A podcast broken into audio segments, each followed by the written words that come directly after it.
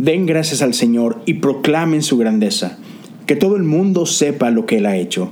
Canten a Él, sí, Cántenle alabanzas, cuéntenle a todo el mundo acerca de sus obras maravillosas, regocíjense por su santo nombre, alégrense ustedes los que adoran al Señor, busquen al Señor y su fuerza, búsquenlo continuamente, recuerden las maravillas y los milagros que ha realizado y las resoluciones que ha dictado. Ustedes, hijos de su siervo Israel, descendientes de Jacob, los elegidos de Dios, él es el Señor nuestro Dios. Su justicia se ve por toda la tierra. Recuerden su pacto para siempre.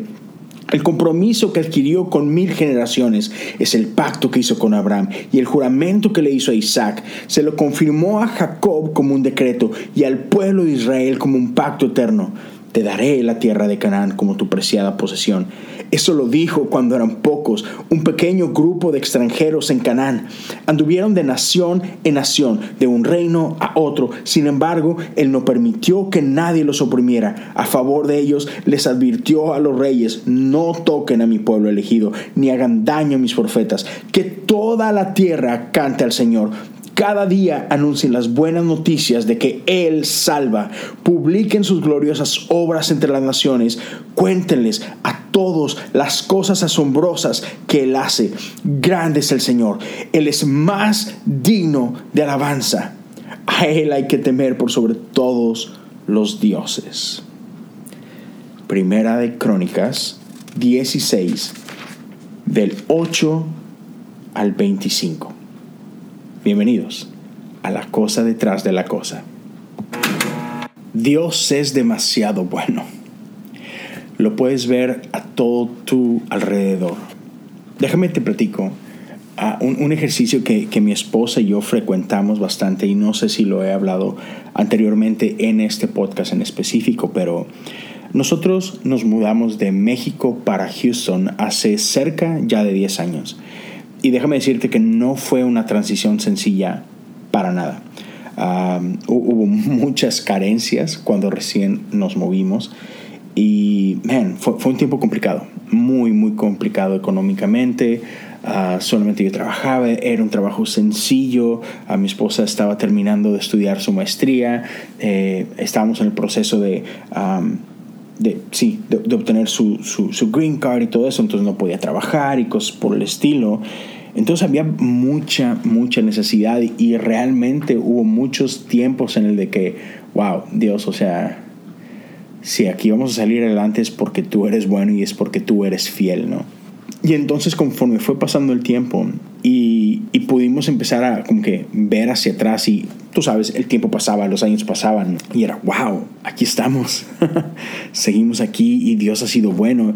Y, y, recuerdo que de repente hacíamos esto de que salíamos a manejar y nos poníamos a platicar y en ese platicar nos poníamos a recordar cómo es que Dios nos había mostrado su bondad cómo es que Dios nos había estado mostrando su fidelidad. Y veíamos atrás y decimos, wow, ¿te acuerdas cuando Dios hizo esto? ¿Te acuerdas cuando llegamos y apenas teníamos para esto y no teníamos para esto otro?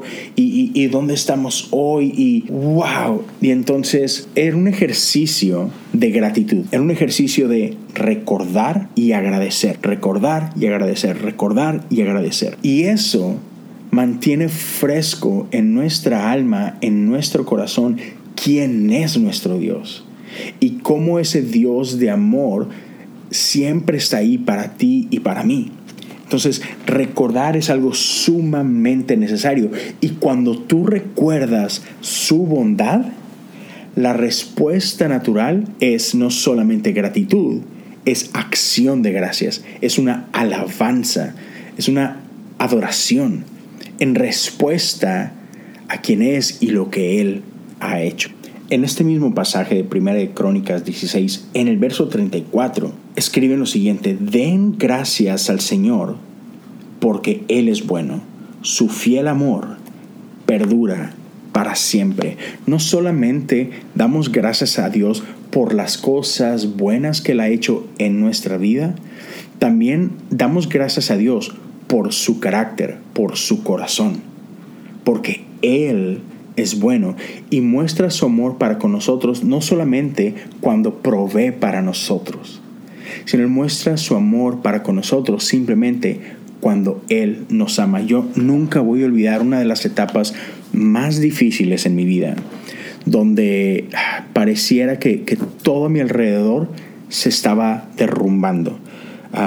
Tenía una, relación sentimental en aquel tiempo que había durado muchísimo tiempo, ocho años, y, de pronto eso se terminó, eso se acabó. Y, y yo me sentía pésimo, me sentía insuficiente, no solo eso. E, e, en esa época yo me había alejado un poco de Dios, si bien no físicamente porque yo seguía yendo a la iglesia y todo, estaba viviendo una doble vida bastante, bastante gacha.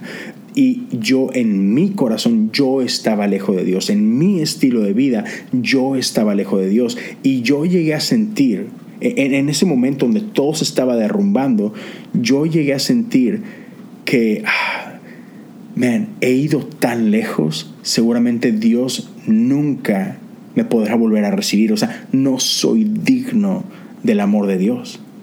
Sin embargo, lo que yo experimenté de parte de Dios fue gracia. Lo que yo experimenté de parte de Dios fue amor sin condiciones.